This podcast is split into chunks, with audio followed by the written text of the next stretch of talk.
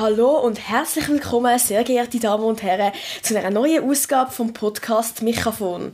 Heute in der fünften Folge, weil es ein kleines Mini-Jubiläum ist, probieren wir mal etwas aus. Und zwar machen wir eine Uncut-Folge, wo alles drin bleibt, was gesagt wird. Zu Gast bei mir heute ist eine Stimme, die Ihnen vermutlich aus dem Innerschweizer Radio Zentral vertraut ist. Martina Petrig moderiert aber nicht nur regelmäßig im Radio. Nein, sie macht noch vieles, vieles mehr.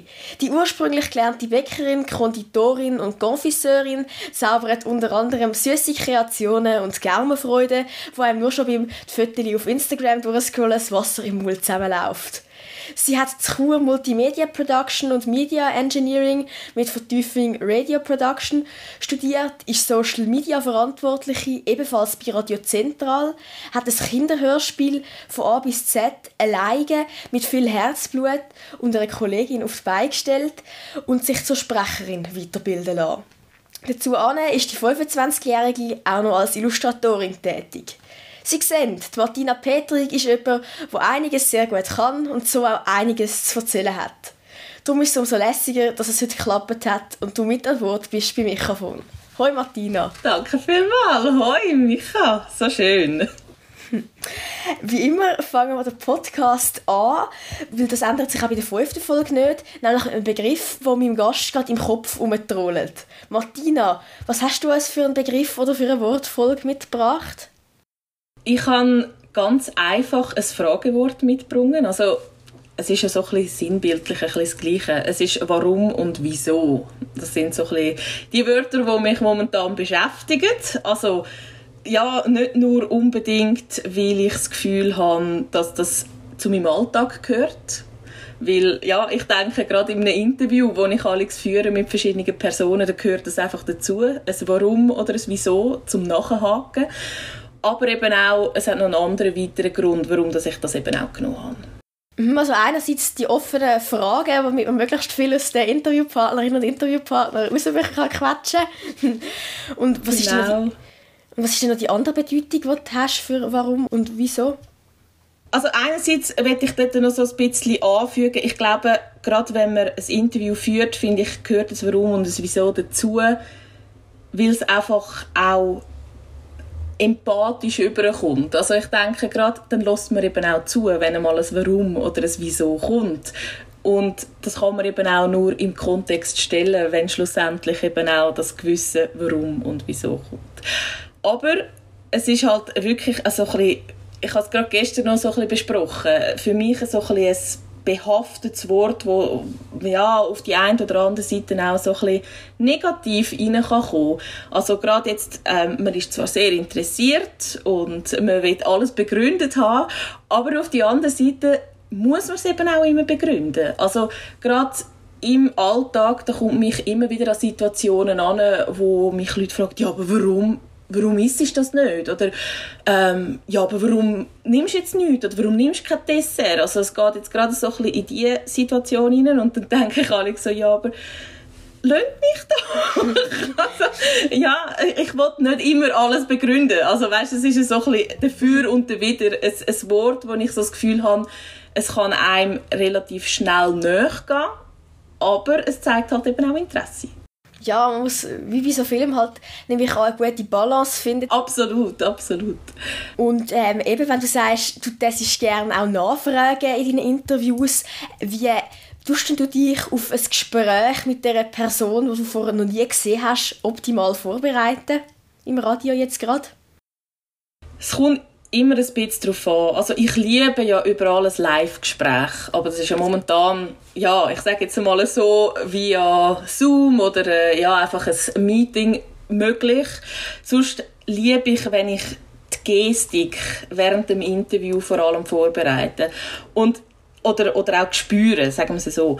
Und ich finde es einfach extrem interessant, wie das einfach die Leute dann auch reagieren, je nachdem, eben, wenn du dann halt so nachhakst oder nach einem Warum oder yeah. einem Wieso fragst.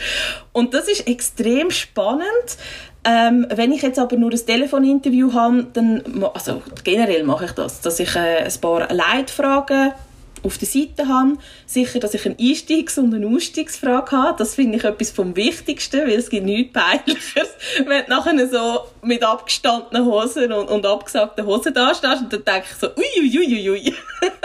Aber ich sage immer so ein bisschen, dass ich wie einfach den Leid von der Hand und das andere, das ergibt sich und ich glaube gerade eben zuhören während einem Interview, das ist so wichtig. Ja, aber auch eben Körpersprache, wie du gesagt hast, dass das auch kannst mitlesen, das Nonverbale. Mhm. Und ich spüre jetzt auch, also eben, du hast es schon angesprochen im Intro, ich habe jetzt die Sprecherausbildung ähm, ein Jahr lang gemacht und es ist so interessant, wie du eben auch rein von den Gefühl her, von der Stimme auch herausfindest, was die Person jetzt fühlt. Also das ist alles zwischen den Zielen, oder? Und das ist so interessant. Mhm, dass du auch dich eben die Leute kannst hineinversetzen und je nachdem eben einmal mehr oder einmal weniger nachfragst. Genau, genau. Ich hatte jetzt gestern zum Beispiel eine Situation gehabt, ähm, da haben wir auch darüber diskutiert, gehabt, wie es jetzt aussieht beim Gastrobereich und so. Und äh, da habe ich mit einer Gastronomin vom Kanton Zug geredet. Und dann, äh, normalerweise hat sie sehr einen, ja, einen tristen Grundton gehabt. Und gestern hat sie mir so das Gefühl gehabt, es war so ein bisschen erhellend gewesen. Und dann habe ich sie darauf angesprochen. Ich habe sie nicht gesehen. Ich habe sie nur ähm, ja, gehört gehabt, am Telefon. Mhm.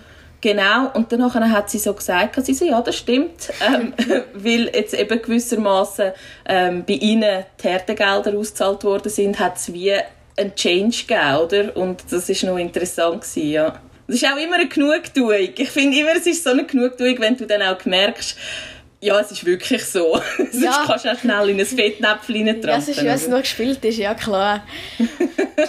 was, was würdest du sagen von deinen Interviews? Du hast ja schon viele Gespräche geführt, du hast ja auch schon viele auch Praktika gemacht bei verschiedenen Radios, zum Beispiel bei Radio Zürichsee bist du oder bei mhm. Radio Inside bist du Und was würdest du so sagen, was ist eines von den Interviews, ich weiß, es ist eine mega schwierige Frage für Journalistinnen und Journalisten, aber was ist eines von den Interviews, das dir am meisten geblieben ist und wieso?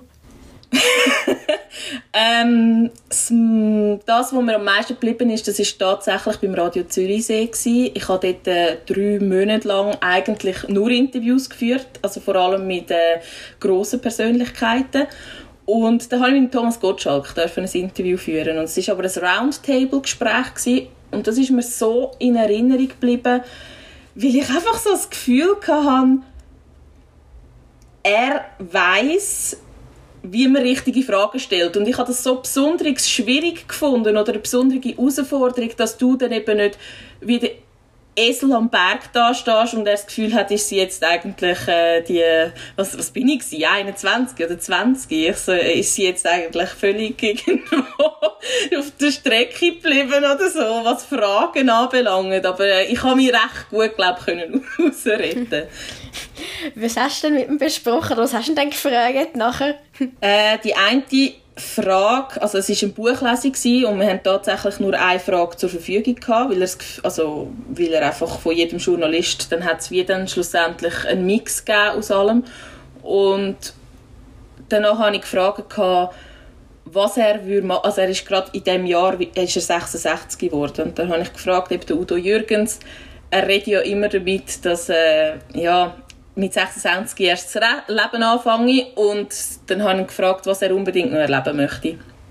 er hat mir so eine lustige Antwort gegeben, und ich gar nicht damit gerechnet habe, ähm, wo er gesagt hat, ja, ich würde eigentlich noch gerne Vanilleglasse äh, essen, bis ich umgehe oder so. so. Und das ist natürlich mega ein cooler Opener schlussendlich, oder? Also, ja klar, kannst du natürlich gut einsetzen nachher, ja.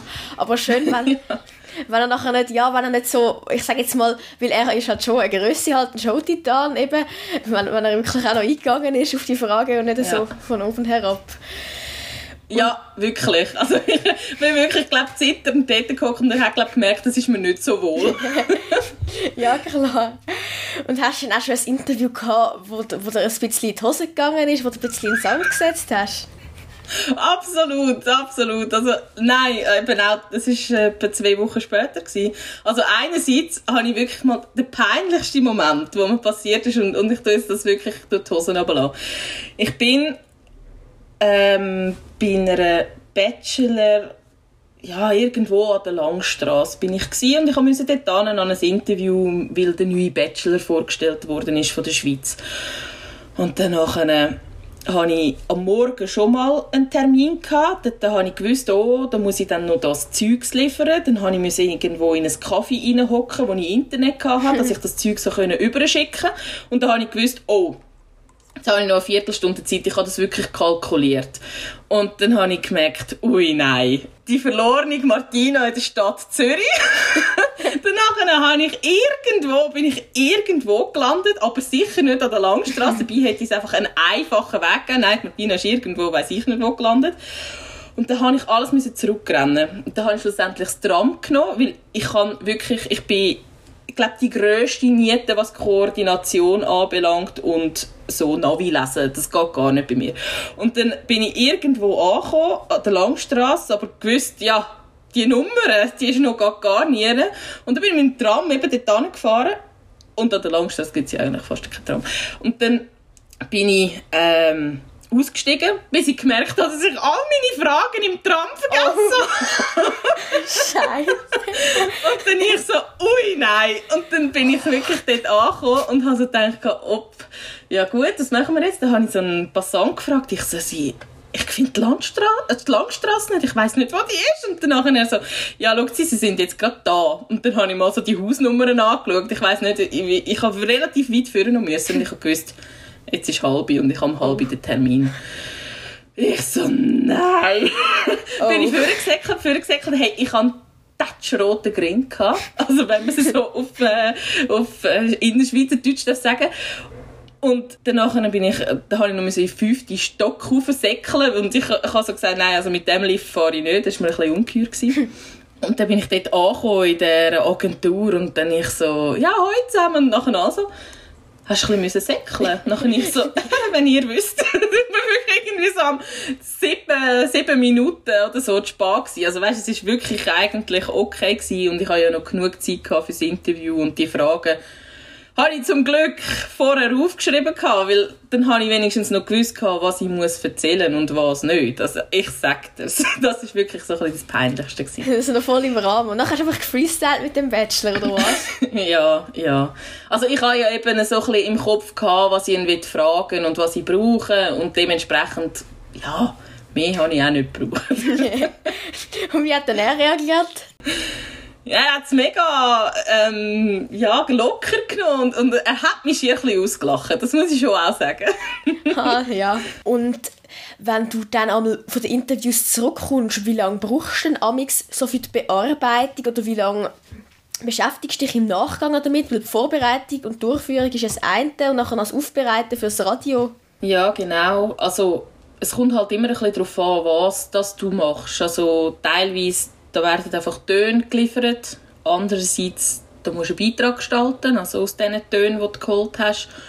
Und wiederum, wenn du jetzt irgendwo auf eine Reportage gehst, dann kannst du das auch nicht vergleichen. Dann hast du noch mal ein bisschen länger mit all den Hintergrundgeräuschen, die du noch einfügst und allem drum und dran. Also, ja, es ist jetzt noch, ich sage jetzt mal rein zum Tönen bearbeiten. Da finde ich es immer am schönsten, wenn du selber gemacht hast, weil du weißt auch, wo das jemand muss schneiden und was das kannst rausschneiden und was so ein bisschen die Leit das und, alles und kannst selber Aussagen sind. Ja, genau. Und das finde ich alles noch schön, dann, dann bin ich relativ schnell. Dann weiß ich auch, oh gut, diese Sequenz, diese Sequenz und diese Sequenz, die ist gut gewesen. Weil das merkst du dir dann auch während dem Gespräch. Aber ja, 20 Minuten, eine halbe Stunde. Aber eben, bei einer Reportage ist es natürlich viel mehr. Ja, klar. Ja. Und hast du dann nie ein Problem mit Kürzen? Also wenn, wenn du das Interview machst, mit, wo eine halbe Stunde geht, wo mega gut ist. Du hast aber nur irgendwie eben, so beim Radio ist ja die Zulasszeit relativ kurz. Du hast nur irgendwie zwei Minuten oder so. Hast du da gar nie mhm. ein Problem? Mal, mal, was will doch. Also, wir haben jetzt gerade beim Radio Zentral haben wir jetzt so ein Morgengespräch. Also das darf auch ein bisschen länger gehen. Also dass es so ein bisschen halt eben ausführlicher ist wieder ja, einen normalen Beitrag am Morgen. Und dort äh, hole ich immer eine zweite Meinung ein. Also, weil ich finde Sachen vielleicht interessanter weder mein, mein Gegenüber und dementsprechend finde ich das alles immer gut, wenn ich ja, das eins oder zwei Personen ablasse und sage, du, was stört dich? Also ich frage immer so ein bisschen, ja, nach äh, wo hängst du ab? Das ist so meine Lieblingsfrage. Du, bleibst dran oder hängst du ab? ja. Und so schlussendlich eben auch, ich habe schon so viele Antworten gehabt, wo ich das Gefühl hatte, wow, mega goldig und mega cool, aber es passt einfach nicht im Beitrag rein, weil es einen anderen Aufhänger hat und dann musst du halt kill your darlings. Was machst du, wenn du in einem Interview nur, also nur ein Küssel bekommst? Sage ich jetzt mal nur so, also so komische Antworten, wo, ja, wo du einfach nicht kannst brauchen, die nichts hermachen. Also Standardantworten. Ja. Ja, schlussendlich, also das ist bei einem typischen Eishockey-Spiel. Also wir tun die immer noch live übertragen und, und ich will niemandem zu nahe treten, weil schlussendlich ich verstehe jeden äh, Sportler, der nach seinem Einsatz äh, noch vielleicht in ganz einer anderen Welt steckt und dann kommt der Reporter wie ich und sagt, du, wie war der Match? Gewesen? Nein, ja. Also, ja, und, und dann bist du einfach nicht in der Rolle und, und dann äh, tun sie gewissermaßen Standardantworten abliefern, wo du halt dann einfach wie ja, nicht viel kannst ändern aber halt wenig, oder? Also dann nimmst du halt wenig raus. Also das habe ich auch schon gemacht. Ich habe auch schon ein Interview, wenn ich jetzt zwei habe von diesen Spielern, dann nehme ich das Bessere und das andere kippe ich. Also ja. da gibt es mir dann nichts zu denken, wenn einfach die Antworten nicht gut sind, oder?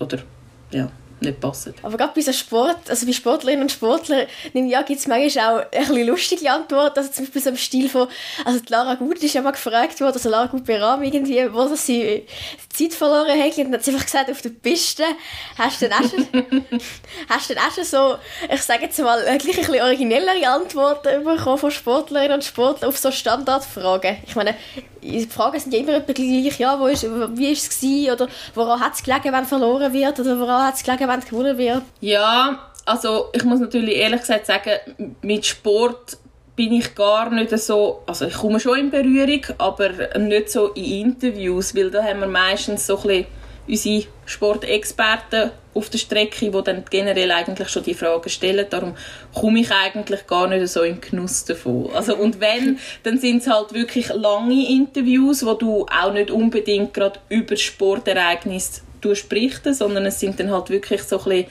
die ausprägteren und tiefgründigeren Gespräche, genau. Mhm, dein Spezialgebiet ist ja eben so ein bisschen Food und so ein bisschen Essen und Trinken. ja. weil du die Grundausbildung auch gemacht hast.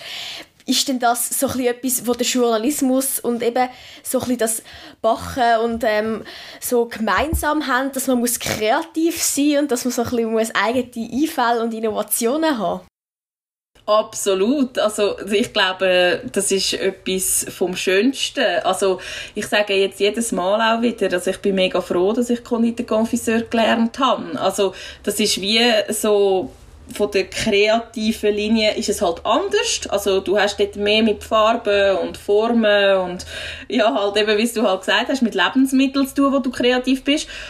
Und im Journalismus ist es dann halt eher der Text. Aber ich kann so viel kreative Auszüge nehmen, eben genau aus diesen Situationen, die ich in einem Restaurant hinter den vier Wänden erfahren habe. Und äh, ich glaube, gerade die Lebensschule, die bringt mich dann teilweise eben zu diesen kreativen Ideen, die ich dann auch kann, eben auch übernehmen mhm, also Gastrobranche ist ja, also man sagt ja, das ist eine harte Branche, eben ein Herzpflaster.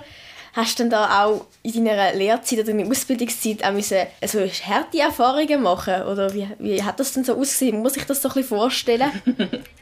also ich muss ehrlich gesagt sagen, es war eine Zeit lang, dass ich meine Lehre abbrechen wollte, weil ich wie das Gefühl hatte, ich werde nicht akzeptiert. Ich musste dann aber auch sagen, ja, jetzt musst du einfach die zweieinhalb Jahre noch gering durchhaben und ja, und, und dann einfach dies daraus machen. Weil ich sage, ja, es, es gibt immer Situationen, wo es, dann halt irgendwie nicht so geht oder, oder wo du dann halt irgendwie das Gefühl hast, du kannst nicht irgendwie an einem, an einem Punkt einfach immer aufgeben. Das ist, glaube ich, so ein bisschen in mir auch auf den Weg gegeben worden und, und auch so ein bisschen, das hockt ganz weit hinten bei mir.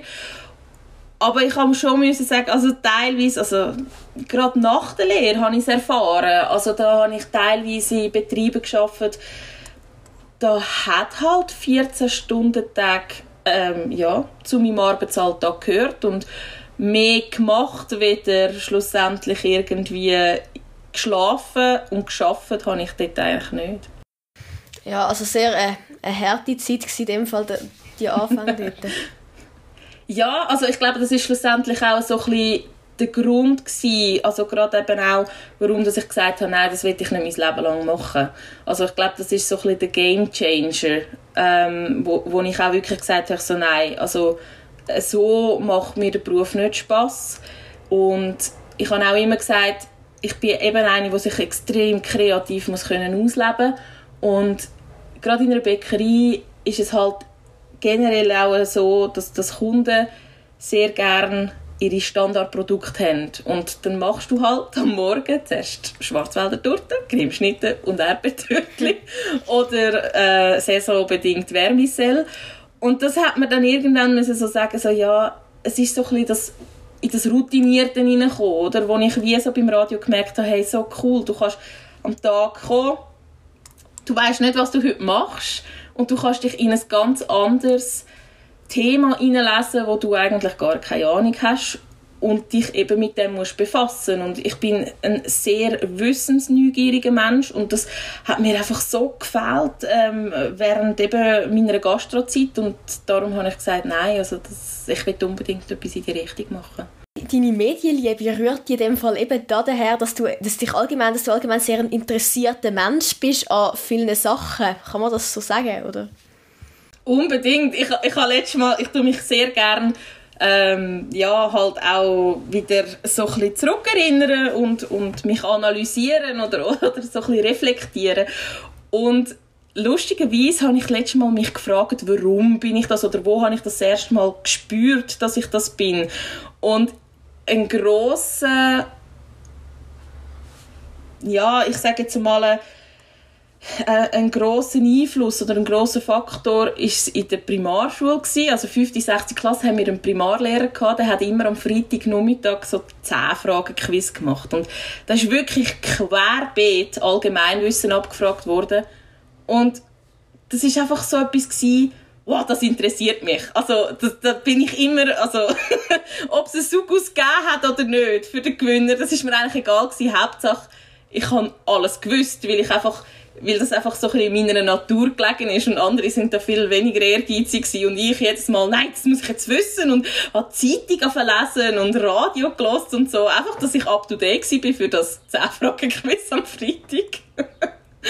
Wir haben aber auch ABC SRF 3 gespielt, ja, ich kenne so in dem Stil. Sehr cool, ja. Und du hast ja auch eben sonst noch sehr viele Projekte am Laufen parallel. Mhm. Unter anderem hast du eben mit der Radiokollegin von SRF Virus, der Marina Fischer, einen Kinderpodcast, also ein Kinderhörspiel, rausgebracht. Da tun wir ganz kurz reinlassen in einen Trailer.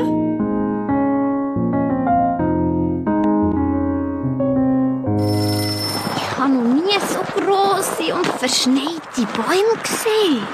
Und was ist das dort vorne? Dort bin ich doch schon mal gesehen. Wer bist du? Und was machst du in mir, Nerdüftlöli? Äh, ich bin Lina. Und ich glaube, dass in dieser Kristallhöhle Wünsche in Erfüllung gehen. Wünsche? Mhm. Aber dann muss man helfen. Mhm. Damit unsere Wünsche nämlich in Erfüllung gehen, dann müssen wir zuerst mal den Wunsch um fertig bauen. Mhm. Das war nur ein munziger Ausschnitt aus eurem Kinderpodcast.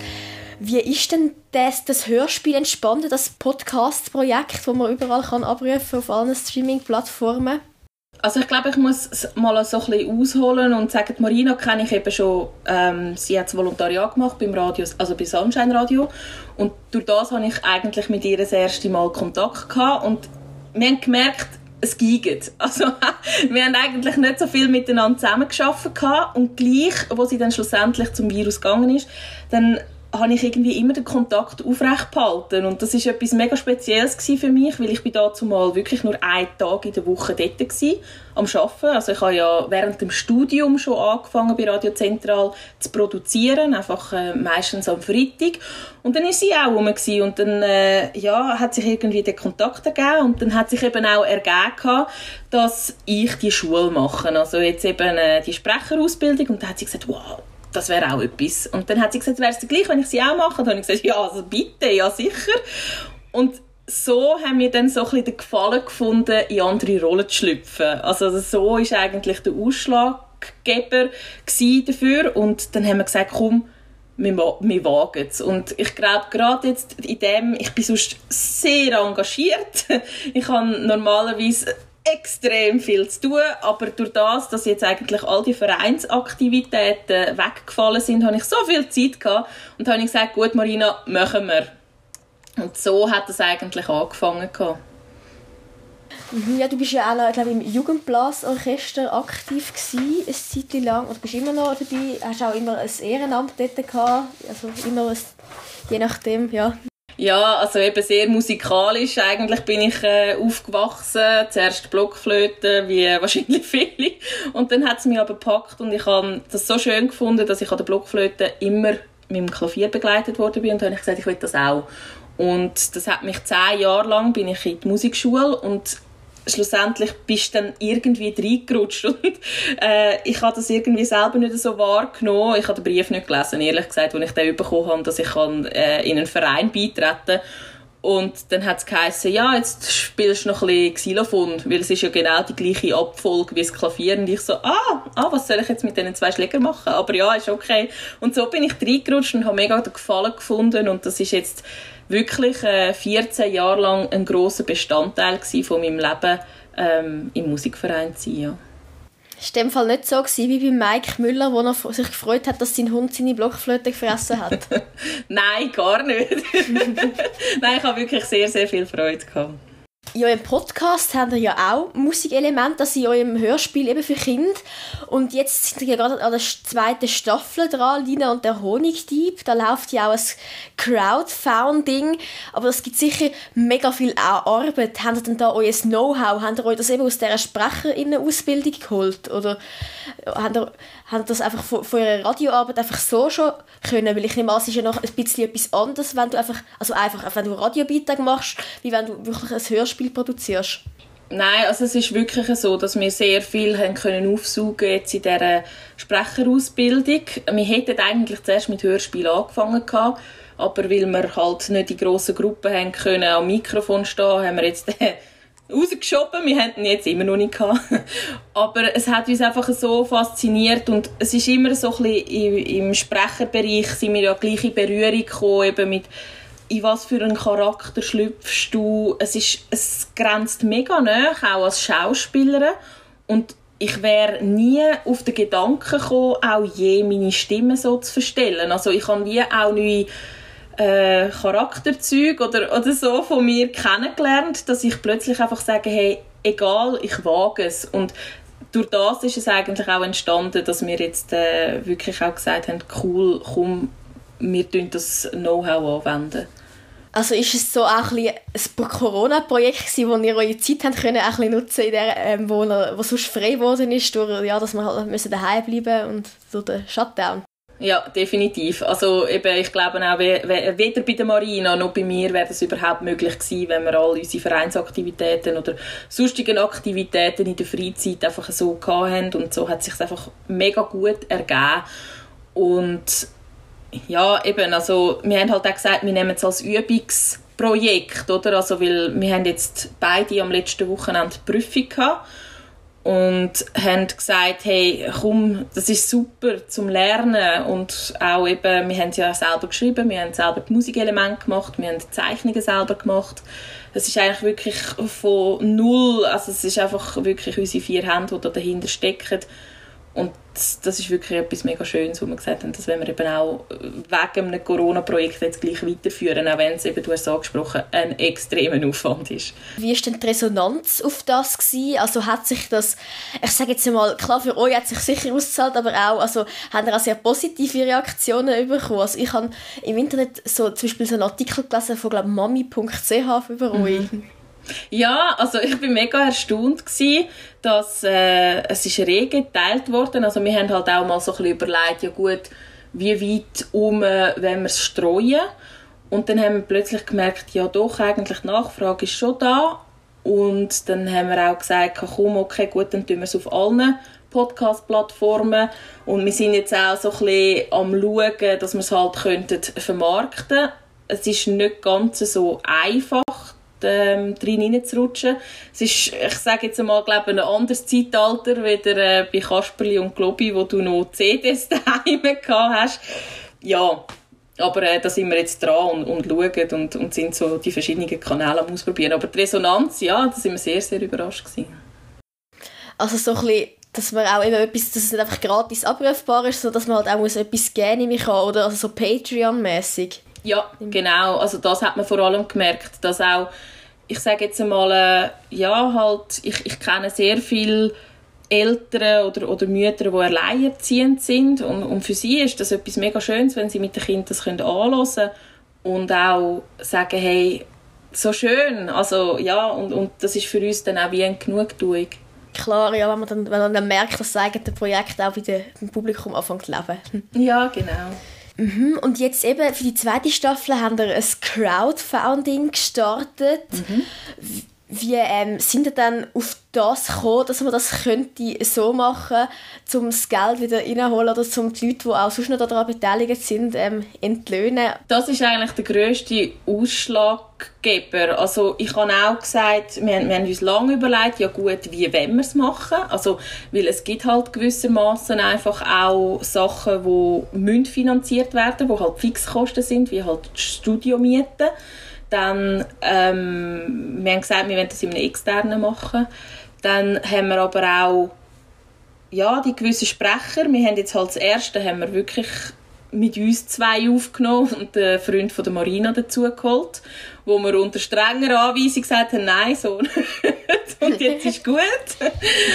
Aber wir haben auch gemerkt, gerade wenn wieder verschiedene Charaktere dazukommen, dann, dann brauchen wir mehr Leute, oder? Weil ich kann nicht die Joris, Mami und dann noch irgendwie drei andere spielen. Also irgendwann merkt man das und ich finde auch die Stimmenvielfalt, die soll gerechtfertigt sein und gewährleistet sein und darum haben wir auch gesagt, nein, also das müssen wir und äh, ja, wir haben jetzt genug in der Sprecherausbildung gelernt. Äh, ich finde und auch die Marina findet es einfach mega wichtig, dass die Sprecher auch ihren Lohn dafür bekommen, was sie sollen dürfen bekommen äh, weil wir ja das gewissermaßen auch erwarten, jetzt wo wir die Schule abgeschlossen haben. Sind denn da auch, ich sage jetzt mal, ein Crowdfunding, da gibt es immer so ein, zwei Leute, die das Gefühl haben, sie müssen so böse Kommentare darunter schreiben, irgendwie so im Stil von, ah, jetzt will die auch noch Geld, oder?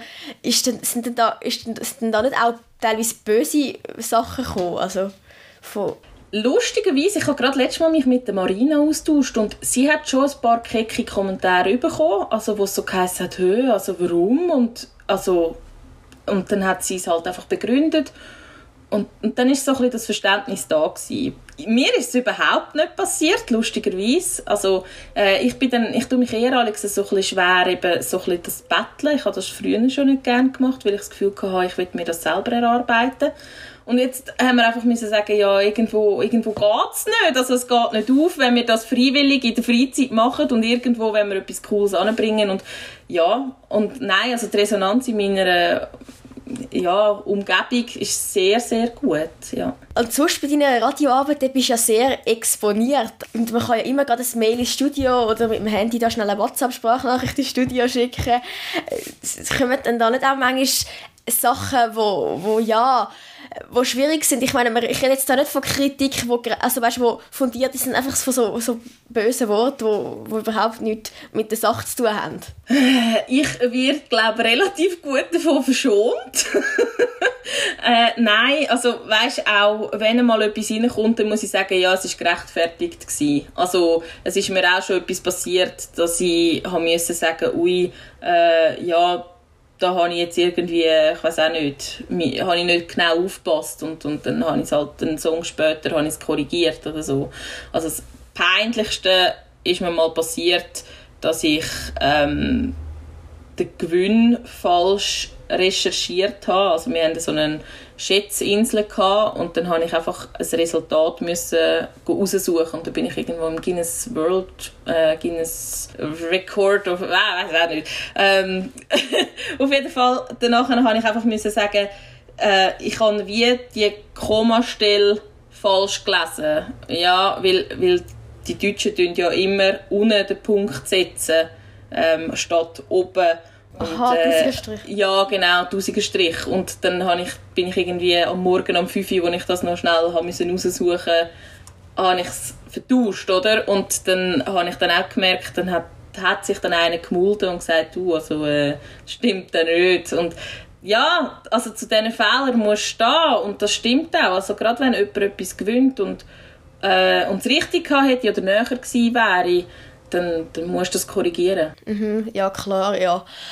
Aber eben, also, also so Kritik, wie, wo halt einfach gegen dich als Person schießt und wo nichts mit deinen Inhalten zu tun hat, hast du jetzt noch nie bekommen oder nur selten? Sehr selten. Also ich muss immer sagen, ja, also unsere Community ist sehr, sehr gnädig und äh, ich bin ja mega happy auch über das, dass eben das auch so gut funktioniert und es gibt schon auch, wo wo es heisst, ah, jetzt ist sie wieder zu schnell gewesen, oder ich verstehe doch die nicht, oder, also, es gibt es schon, aber ich habe wie gelernt, ich bin eine die Kritik sehr schlecht kann umsetzen oder, oder auch damit umgehen und das lernst du einfach. Also, ich habe wie auch müssen merken, ähm, ja, es, es gibt jetzt halt Leute, die vielleicht meine Stimme nicht gerne hören und das ist auch völlig okay. Also äh, ja, für das hat es ja noch andere Moderatoren da. Was auch so ein bisschen eben in den Bereich Kritik hineingeht, ist ja, ähm, die deutsche Zeit hat im Jahr 2015 eine Umfrage zum Medienvertrauen gemacht. Und dort war das Ergebnis, dass 53% der Deutschen wenig und 7% gar kein Vertrauen in die Medien haben. eben, dort haben die Leute angegeben, es werden schlecht recherchiert, einseitig informiert und ähm, in dieser Art.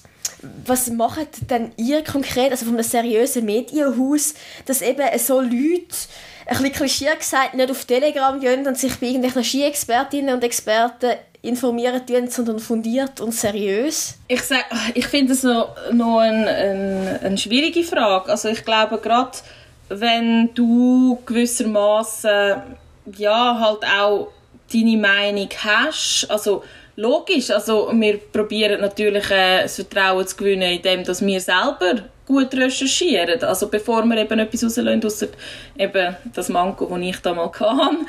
Aber äh, normalerweise, also ich gehe immer schauen, dass es wirklich auch stimmt und, und gehe mit mehreren Medienportalen abgleichen und logisch, also es wird auch auf den Weg geben, äh, was für Seiten das äh, gut sind und, und welche, dass man weniger sollte konsultieren. Aber schlussendlich sage ich auch immer, gerade mit Social Media, ähm, ich glaube, man merkt es gerade jetzt in dieser Zeit, ähm, dass unser Filter uns halt einfach, ohne dass wir das wollen, in eine Ecke drängen und das nehme ich ja auch wahr. Also ich, eben, ich habe es ja schon angesprochen, ich tue auch meine Bachvideos und wie Sachen gemacht werden, ähm, ja, anschauen und, und aufsaugen und schlussendlich kommt dann nur noch das. Also, ja, und, und teilweise denke ich so, oder was ich halt auch sehr viel habe, das ist ähm, Sport, also wo ich auch sehr interessiert bin.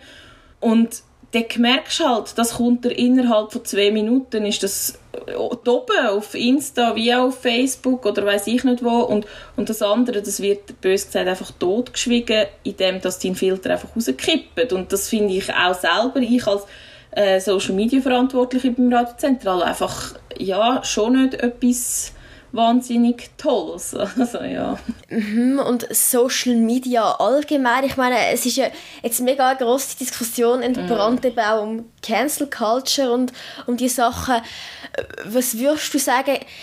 Klar, man kann nicht sagen, es ist des Teufels oder es ist super, aber siehst du eher eine Chance oder siehst du eher die Risiken dahinter? Weil man kann ja wie beide Seiten sehen, sozusagen. Also klar, eben, die Risiken sind klar, dass man sich dann nur noch in einer Filterblase bewegt, dass man nur noch sich dann eben auf, auf mm. schwaffelt, blöd gesagt, dass man ja eben in so Telegram-Bubbles oder so in dem Stil und die Chance ist natürlich eben, dass man sich kann mit coolen Leuten auch vernetzen kann und dass man kann neue Leute kennenlernen kann und dass man seine Arbeit kann eben mehreren Leuten präsentieren kann, eben wie ihr es jetzt macht bei Linas Abenteuer.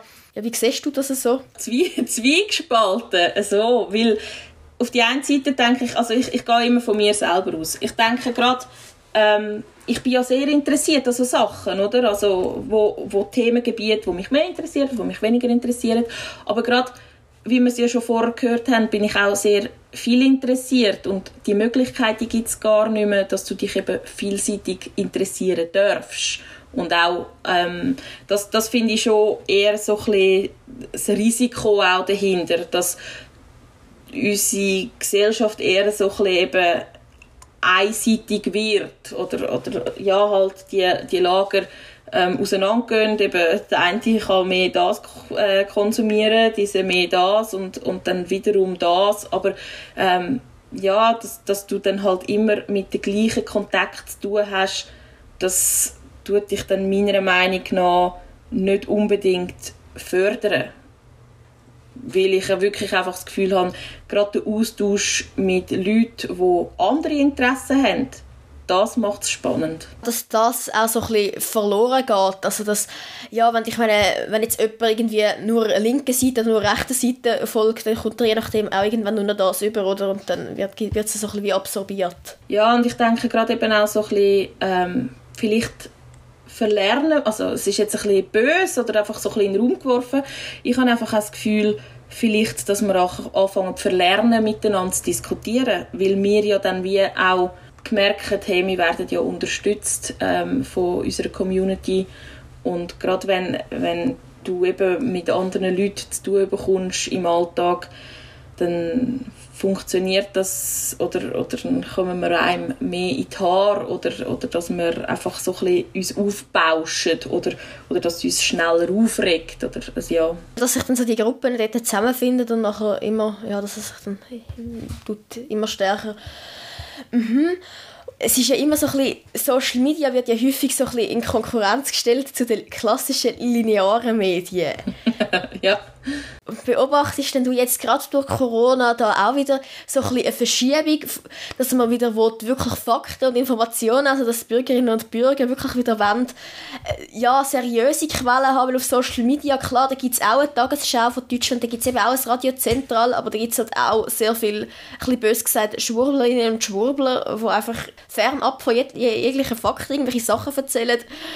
Also eben irgendwie Corona sei von jüdischen Personen gemacht und so dumme Sachen. Also beobachtest du das auch, dass, dass ihr jetzt durch das auch wieder mehr Hörerinnen und Hörer habt? Oder wie verschiebt sich das so ein bisschen durch die Krise? ich kann es nicht beurteilen, wie das es sich ja, ausgewirkt hat, ob sie uns wegen News-Inhalt hören oder einfach, weil sie Musik hören wollen. Also ich habe wie das Gefühl, also das merken wir auch, wir haben Zuwachs bekommen, auch ähm, das merkt man, wir haben zweimal in der Woche ein Wunschkonzert gefasst, also zwischen 10 und 11, wo wir einfach nur Classics ablöhnen und dann zwischen 7 und 8, wo wir einfach ähm, aufmachen und sagen, hey, was wollt ihr hören?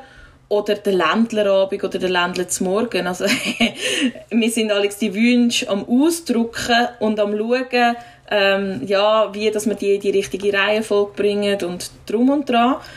Hey, und die Bike, das sind bis zu 100 Wünsche pro Abend, wo wir in drei Stunden stopfen. Also das ist extrem viel und da merken wir schon, wir werden wieder mehr gelost, wieder auch schon. Aber eben, ob jetzt das mit ähm, Konsultieren von News zu tun hat oder anhand von dem, dass sie einfach daheim sind, Zeit haben, zum Radio hören, weil, ja, was hast du? Fernsehen, Radio? äh, ja, ja, du kannst dich auf Social Media umtun, aber irgendwann merke auch ich, habe ich jetzt äh, ja, meine News gelesen, die ich gelesen habe und, und dann willst du einfach auch wieder mal so ein bisschen dich zurückversetzen können und sagen, ah, ja, das Musikstück, das stellt mich auf oder so. Also ja, es kann auch sein, dass es an dem liegt, oder?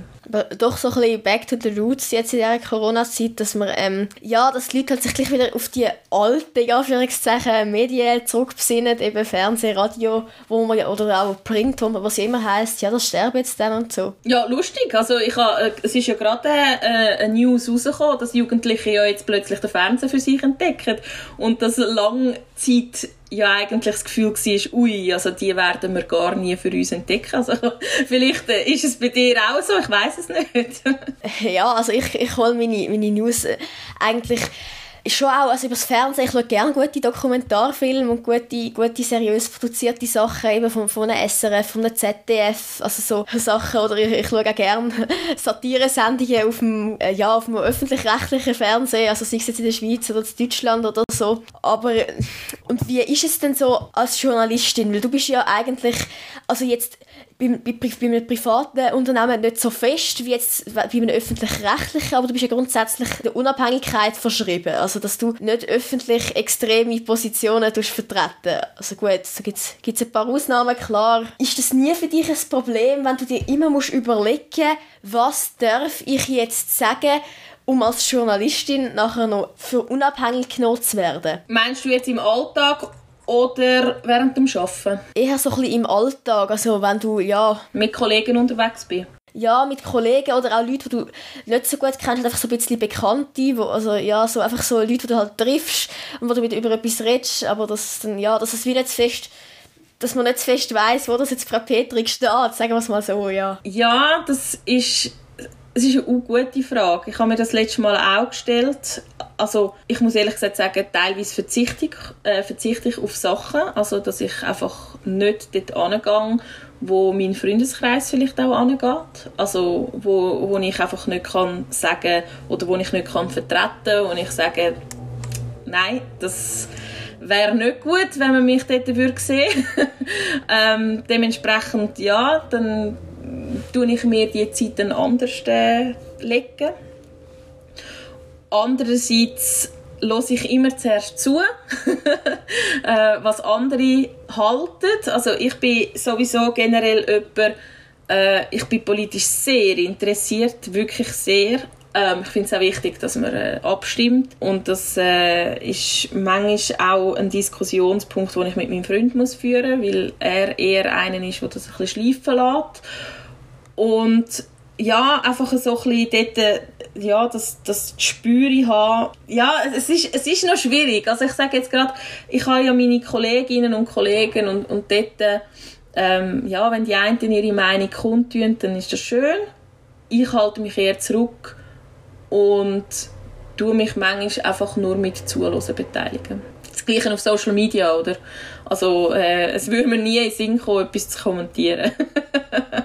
wo politisch äh, ja, irgendein ein mhm. Ding hat. Ja.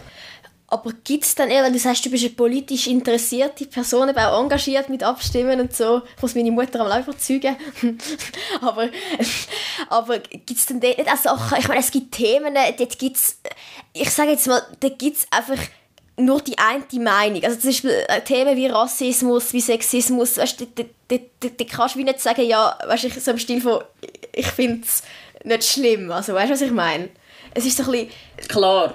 Ich meine, dort, dort wo du etwas fast möchtest, oder musst, also ja nicht musst, aber dazu sagen... Ich glaube, ja, ist es. Auf die andere Seite merke ich aber halt auch, also ich muss vielleicht noch sagen, ich bin im Kanton Schweiz daheim. Ähm, je weiter, also eben, ich will, ich will niemandem zu nahe treten, aber äh, ich merke das nur schon im Umkreis, äh, dass das eben nicht überall äh, genau die Meinung vertritt und ja ähm, dann kommt gewissermaßen schon auch ich wo, wo argumentieren und äh, ja also ich äh, ja, ich, ich finde es einfach wirklich manchmal, gerade auch, ich sage jetzt, äh, im Radio Zentral in der Innerschweiz ist das noch ein, ein heikles Thema. Ich finde eben auch, wir sollen nicht wegschauen. Für das haben wir aber auch die News und wir äh, diskutieren es auch äh, ganz fest. Denke aber eben auch, eben, wenn, wenn ich jetzt überall würde meine Haltung oder meine Meinung reinheben kommt das nicht immer so gut an. ja, klar, ja, aber ich meine, jetzt zum Beispiel so ein Black Lives Matter, auf Gott, das, da kann man darüber diskutieren, wie viel das es wirklich nachhaltig, also nachhaltig bringt, das schwarze Bild auf Instagram zu posten, sondern da steckt hier eigentlich viel mehr dahinter, sage ich jetzt mal. Klar. Das heißt, also, du machst das eher so ein bisschen, ich sage jetzt mal, subtil und im Alltag und du es nicht an die grosse Glocke hängen. So ein bisschen so in dem Stil. Ja, also ich würde jetzt glaube sagen, eben im Alltag, ähm, da probiere ich gerade eben, also in meinem Kollegenkreis oder auch generell, also wenn es mal so Diskussionen gibt, also dann dann hebe ich schon dagegen. Aber ich gehe jetzt nicht an die Öffentlichkeit damit, wenn, wenn 100 Personen neben mir stehen. Also gut, das ist momentan nicht möglich, aber gleich. Ähm, wo ich jetzt gross gehe, meine, mein Maul auftue, um mich für oder dagegen etwas einzusetzen. Also, weil schlussendlich, ich muss auch sagen, in unserem Vertrag ist das auch festgelegt. Also wir dürfen äh, keine Meinung oder, oder kein politisches Engagement beitreten als Journalist, oder? Was sagst du denn jetzt zum Beispiel dazu, dass der Sandro Brotz hat ja nach der Arena eben mit dem kontroversen Titel «Leben wir jetzt in einer Diktatur» hat er ja eben auf Twitter seine Meinung geäußert, also seine Meinung geäußert. Ja, er hat halt ein bisschen ironischen und ein bisschen sarkastischen Tweet abgesetzt, wo er gesagt hat, jene, die gegen Corona-Massnahmen demonstrieren, das sind die gleichen, die nicht dagegen demonstrieren müssten, wenn sie die Massnahmen konsequent würden einhalten aber das sind wahrscheinlich zu hoch für Flat Earther. Ja, eben, ich finde es, also ja, es ist halt ein Graubereich, oder? Also schlussendlich ist es halt immer zu abwägen, ist es als persönliche Meinung oder ist es aus Sicht vom Journalist geschrieben worden, oder? Und es ist halt, glaube ich, einfach etwas, wo, wo ich auch besonders aufpassen muss. Ähm, also ja, ich adaptiere das jetzt ein bisschen, dass es halt auch ist, dass viele Leute, die dir auf Instagram, auf Twitter oder weiß ich nicht was folgen, dass deine Community ist, wo halt gewissermaßen dich als Journalist wahrnehmen und nicht als persönliche Martina oder was auch immer, oder? Und dann musst du dir überlegen, ja gut, was ist jetzt ähm, ja in, in Erwägung oder, oder was ziehst du jetzt in Erwägung oder was, was du machst, oder? Also ähm, ich glaube auch, dass, dass ich jetzt auf Instagram nicht plötzlich müsste mich im Bikini posten weil das einfach nicht für mich spricht und ich einfach auch muss sagen, ja, ich habe gewissermaßen jetzt auch sehr viele Leute, die mir folgen, die mir halt auch zulassen. also, äh, ja, wo ich plötzlich halt auch gemerkt habe, ich bin plötzlich jemand, wo halt auch vielleicht im Dorf rumläuft, wo man kennt, oder? Also das ist wo, schon... Wo, wo geredet wird auch. Genau. Und das ist dann halt schon etwas, eben, also ist es dann wie die, also Social Media finde ich sowieso ein Graubereich. Also, weil schlussendlich musst du ja wirklich sagen, äh, jeder kann Zugang haben, wenn du dein Profil öffentlich machst. Also eben genau, ich glaube, das ist so ein bisschen etwas. Wenn du dein Profil halt öffentlich hast, dann ist es auch aus öffentlichem Interesse und dann tust du das auch als Journalist ähm, öffentlich stellen. Wenn du das jetzt aber äh, sagst, nein, ich habe das nur unter meinen engsten Freunden und meine engsten Freunde sehen das, dann ist das ganz etwas anderes. Finde ich. Aber das ist ja eben, da teilt sich die Meinung ja auch. Dann möchte ich eben gerne auch noch, wie wir schon kurz reingekommen sind, über Verantwortung der Medien nochmal reden, weil jetzt hat ja gerade die Fälle gegeben von der, der Krawall in, eben St. Gallen und in Winterthur. Was mich würde interessieren ist, Findest du auch, dass die Medien in diesem Punkt eine gewisse Verantwortung haben? Weil es ist zum Beispiel, ich möchte jetzt da kein Medium explizit kritisieren, aber es ist dann halt so gewesen, dass man sich so ein probiert hat, gegenseitig zu überbieten mit Live-Ticker und News und ReporterInnen vor Ort und irgendwie so ein bisschen, ja, dass man, dass man das dadurch nicht auch noch ein bisschen, so ein bisschen wie anheizt, wenn man im Voraus schon sagt, ja, kommt es wieder zu Krawallen, ja, jetzt sind die ersten Jugendlichen da, hat, Med hat Medien nicht manchmal auch so ein bisschen eine Pflicht auf, ich sage jetzt mal, ja, ein bisschen sachte Berichterstattung? Absolut. Also, äh, ja, wir wir haben das auch drinnen, also, dass es etwas muss sein, wo wir eben auch, ja, ich sage jetzt eben das Vertrauenswürdige reinbringen. Und das ist auch der Grund, warum dass wir darauf setzen, jetzt, also ich rede jetzt halt von, von meinen Erfahrungen bei, beim Radio Zentral, ähm, dass wir immer ausgewogene Beiträge, also gerade wenn es ums Politische geht, oder ja, also das geht ja schlussendlich auch ins Politische hinein, dass es eben nicht eine einseitige Berichterstattung ist, sondern dass wir immer auch Gegenpartien zu Wort kommen lassen und wir uns überlegen, hey, ja, aber wer könnte denn dafür sein? Oder ähm, ja, nicht, dass, dass vielleicht irgendwie ein, ein Aussenreporter, ja, gerade irgendwie zu so einem kontroversen Thema einfach seine Meinung kann kundtun sondern dass wir die Experten fragen, oder? Und das ist bei uns ganz groß geschrieben. Dementsprechend sehe ich in dem eben schon auch, eben, wir haben eine Verantwortung, eine grosse. Aber wie ist es, ich meine jetzt gerade bei, bei dieser Thematik mit Corona, gewisse Aussagen ich möchte da, da niemand kritisieren, aber ich meine, weißt man kann das BAG und Corona und alles, das, das muss man kritisieren und kann man kritisieren, aber weißt, wenn es so auf eine Ebene geht mit Diktaturvorwürfen, wo einfach, ich meine, darf denn da nicht ein Journalist oder eine Journalistin einmal sagen, dass das wie so ein bisschen haltlos ist, weil, ich meine, wenn wir in einer Diktatur würden leben, dann würden wir nicht Gespräche führen, ob wir in einer Diktatur leben. Also weißt, dann würden wir nicht, dann würden wir nicht, dann wäre keine Arena zu dem Thema möglich. Ich meine, Diktaturen, ähm, schauen wir mal auf Belarus oder schauen wir mal auf, äh, eben ja, auf, auf Syrien, wo der Assad alle Medien kontrolliert. Weißt, das ist ja schon noch ein, bisschen ein Unterschied dann. ja, sicher. Also ich habe das auch schon mal so ein überlegt und äh, es, es geht halt so ein bisschen ins Gleiche hinein. Und äh, ja, also ich weiß nicht, es könnte kritische Stimmen geben jetzt über das, was ich jetzt sage, aber ähm, ich nehme halt wahr, dass bei uns halt schon auch so etwas rum ist bezüglich SDA. Also, dass alles über die SDA läuft. Also rein da wird schon gefiltert was das wir konsumieren oder was in den Medien alles gebrungen wird. Und dementsprechend, äh, ja, ist teilweise auch, weil, weil relativ viel, eben, ich sage jetzt mal dazu mal, äh, Zeitungen, ähm, die grossen Recherchen, ähm, ja, es ist ein bisschen schade, oder? Also, aber teilweise auch aus Ressourcengründen, dass das einfach weggeht und dann du dich bei SDA bedienen lassen was ja äh, grundsätzlich ja eigentlich nichts Schlechtes ist, aber das filtert halt, oder? Und dementsprechend ja, ähm, sind halt die Medien gewissermaßen auch schon irgendwo in ein Kleid hineinzwängen. Dann möchte ich gerne noch ähm, etwas eben Persönliches kommen. Eben, du tust ja immer noch, du hast eben deine Ausbildung eben als Konfisseurin, Konditorin und auch Bäckerin gemacht tust du heute nur noch privat, also im privaten Bereich das machen oder tust du immer noch teilweise Aufträge annehmen oder so etwas? Du hast ja gesagt, eben, du bist so ein bisschen müde, eben immer das Repetitive zu machen. äh, ja, das stimmt. Äh, also ich habe sehr viele Anfragen momentan für Hochzeitstorten, weil ich einfach gefühlt im Umkreis alle Leute habe, die heiraten wollen.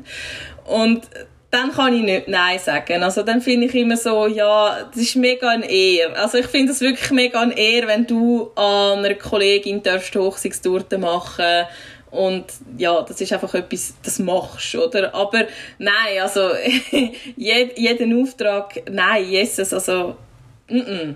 Äh, ich arbeite 90 Prozent und irgendwann muss ich auch noch für mich schauen. Und ganz banal gefragt, was ist denn dein Lieblingsessen? Hm, das ist jetzt eine gute Frage. Ich habe mega gerne Lasagne. Selber gemacht? Das ist etwas, also vor allem, ja, am Mami sein, die ist super.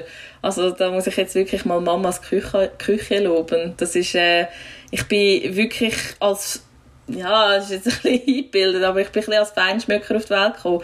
Äh, meine Mami, sie ist Koch, also äh, ich bin, ich habe immer sowohl zum Mittag wie zur Nacht habe ich das beste Essen bekommen. Und ja, das, das ist sehr, sehr hoch, hohe Latte gesetzt, auch. Jetzt rein für mich, Alex, wenn ich muss kochen, da habe ich so das Gefühl, nein, es ist nie so gut wie bei Mami. so ein bisschen Gourmet. Ja, also es hat schon öppe die gegeben, also ich habe, ich habe jetzt auch so ein bisschen mitbekommen, also von meinen Großeltern auch, oder generell rundum, also da gibt es halt einfach das Sonntagsmenü, oder, oder das ist halt auch bei meinem Vater so ein bisschen das gewesen und, und meine Mami ist wirklich, am Sonntag nimmt sie sich auch die Zeit teilweise, um auch mal etwas auszuprobieren oder wieder mal ähm, Niedergart, einen, äh, einen Braten im Ofen zu machen und so. Und dann, also wenn so etwas passiert, dann muss ich Alex immer wieder mich daheim anmelden. ein bisschen profitieren und ein bisschen von den Kochkünsten. da kann es auch ab und zu vorkommen, dass ich mich selber einlade. Also, das macht sie auch bei mir, wenn es Dessert gibt. Also das ist so ein bisschen ein Austauschen. Dann können sie dafür wieder von deiner Bachkünste profitieren. Ja, genau. genau. Und dann möchte ich fast zum Schluss gerne noch mal ein bisschen zurückblenden. Eben, du hast es vorher schon angesprochen, du bist in Zweifelsberg aufgewachsen.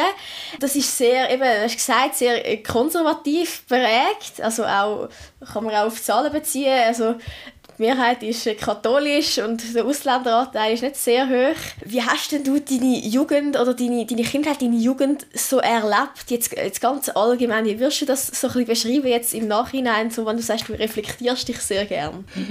Es hat so ein bisschen etwas dafür und dawider. Also ich, ich habe mega einen langen Schulweg gehabt. Den will ich nie missen. Zweieinhalb Kilometer. Ähm, ja, ich weiß nicht, wie steil das war. Es war relativ steil.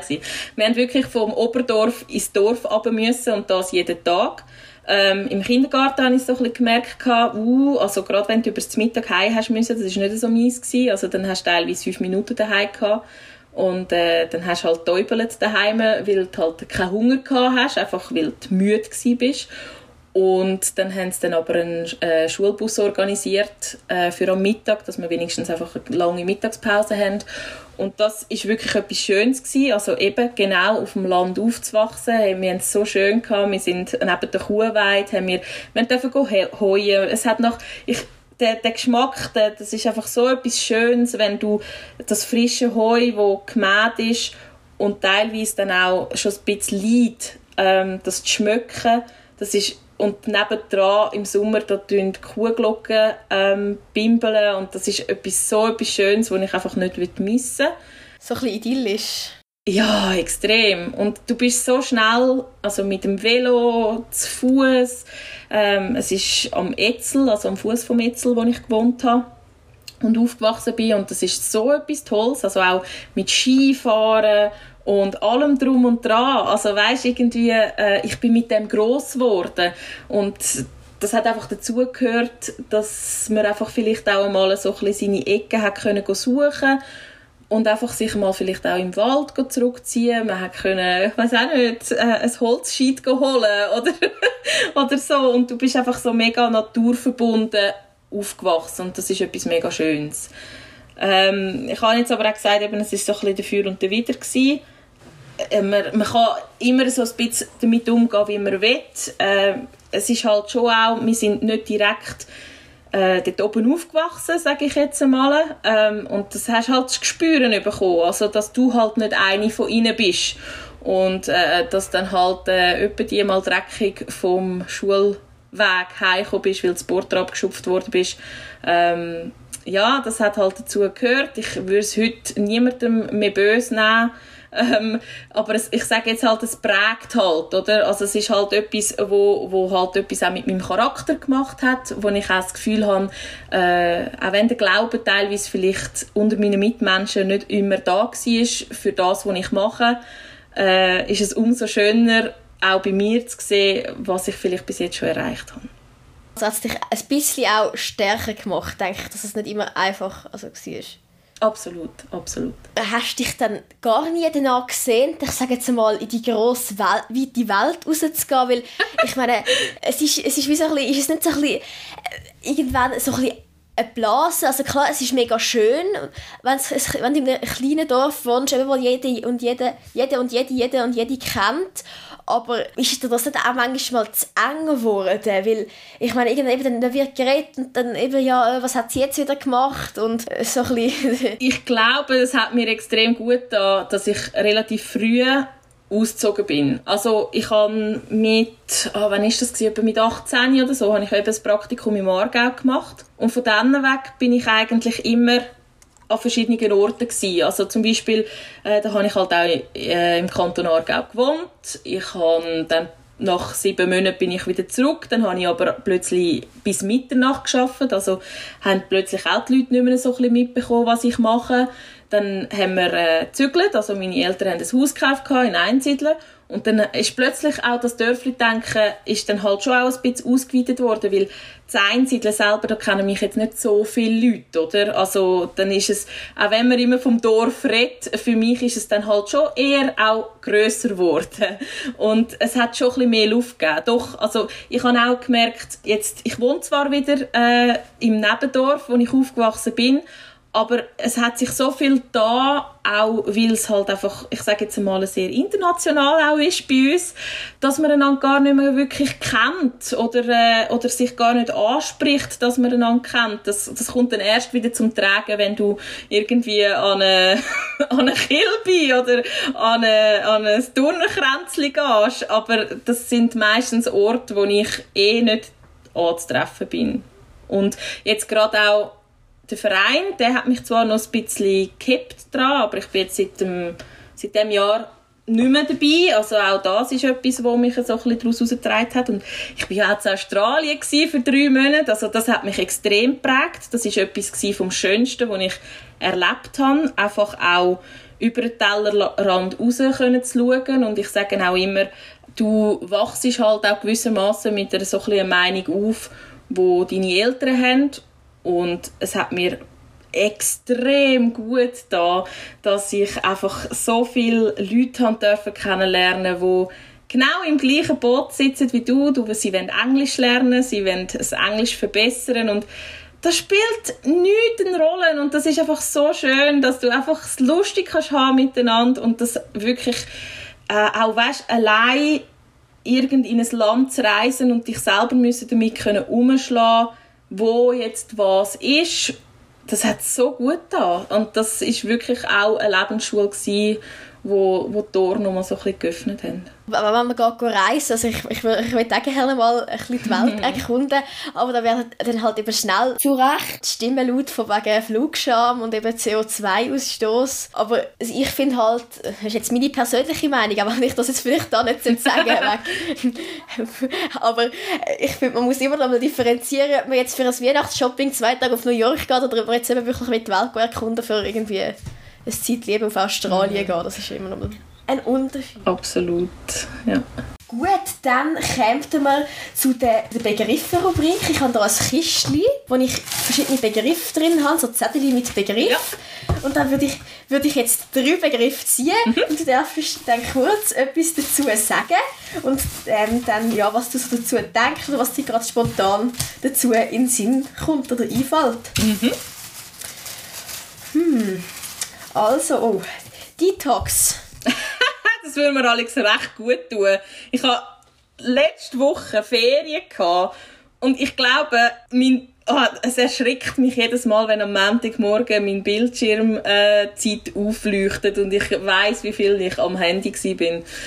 Also ich verbinde es sehr, sehr fest äh, damit, dass es mir mal gut tut, einfach einmal das Handy auf weg, wegzulegen. Obwohl es halt eben auch zum Alltag gehört. Ich habe es nicht so konsequent gelöst, ich habe einfach Bildschirmzeit abgeschaltet. Aber ja. Man kann es auch so machen. Dann ähm, ein Spaziergang. Oder Laufen allgemein? Oh, äh, ich, ich, verbinde das halt eben auch, wie ich es vorher schon angesprochen habe, mit unserer Umgebung. Es gibt da so viele schöne Sachen. Ähm, ich bin jemand, der recht schlecht kann abschalten kann.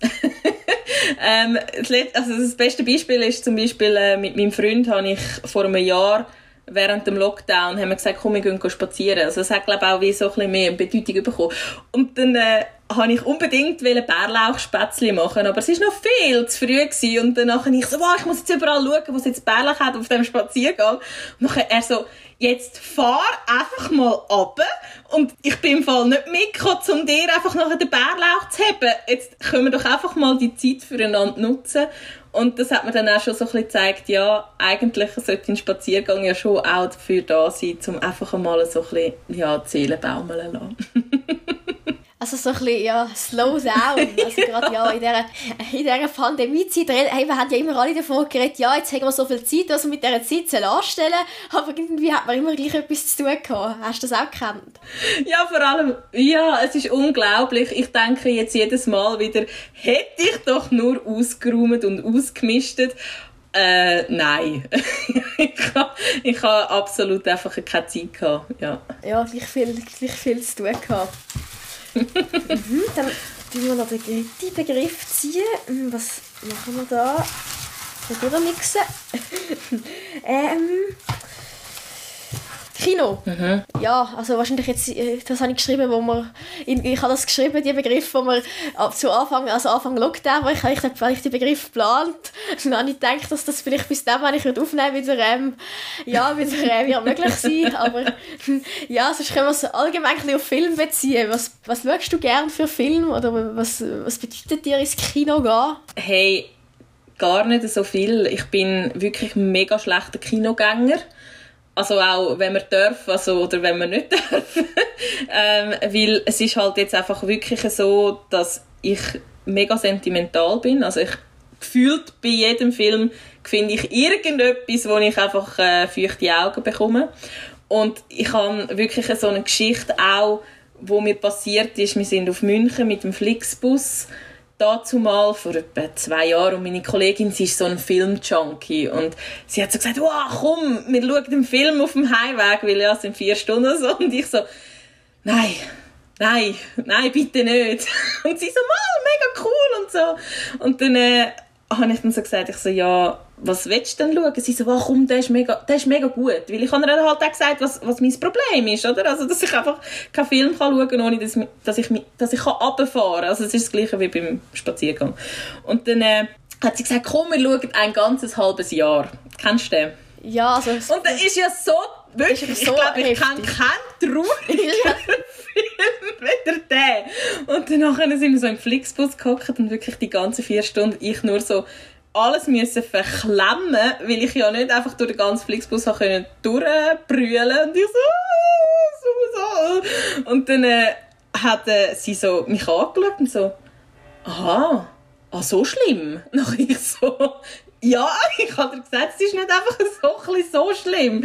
Und äh, ich habe nachher wirklich im Fall zwei Tage lang, da hinten beim Nacken, ist mir alles verspannt gewesen, weil ich mich so haben zusammenkrugeln und mich einfach beherrschen, dass nicht alle Tränen aus mir rausgebrochen sind. Es ist so, ja.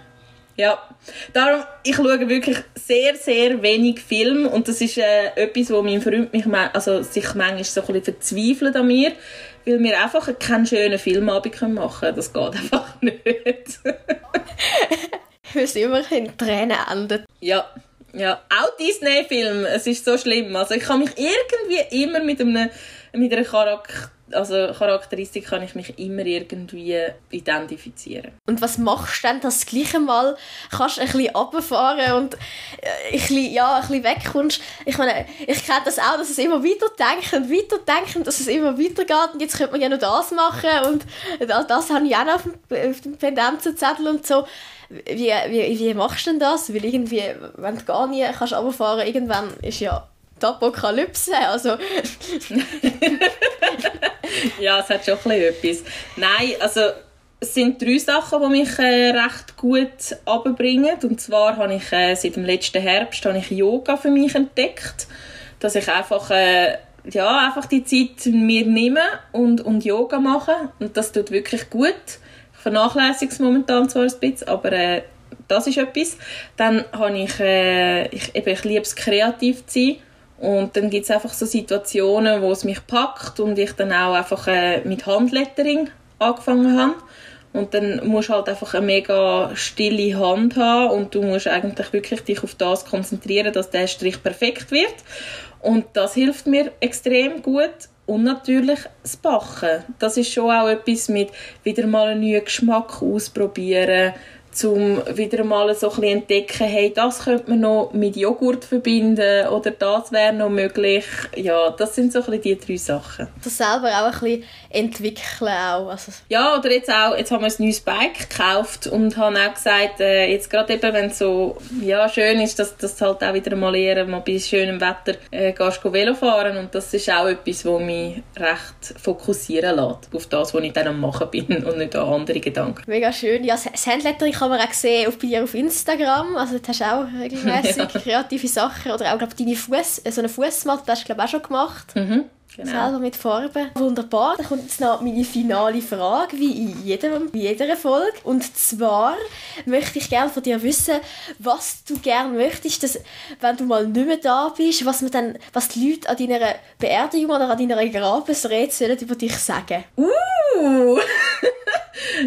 ähm, ich, mir ist es extrem wichtig, dass ich als liebevoll, empathisch und äh, ja, immer mal mit einem riesigen Lächeln ähm, in Erinnerung bleibe. Das ist schön. Dann ist das ist jetzt gerade wirklich ein wunderbarer Abschluss.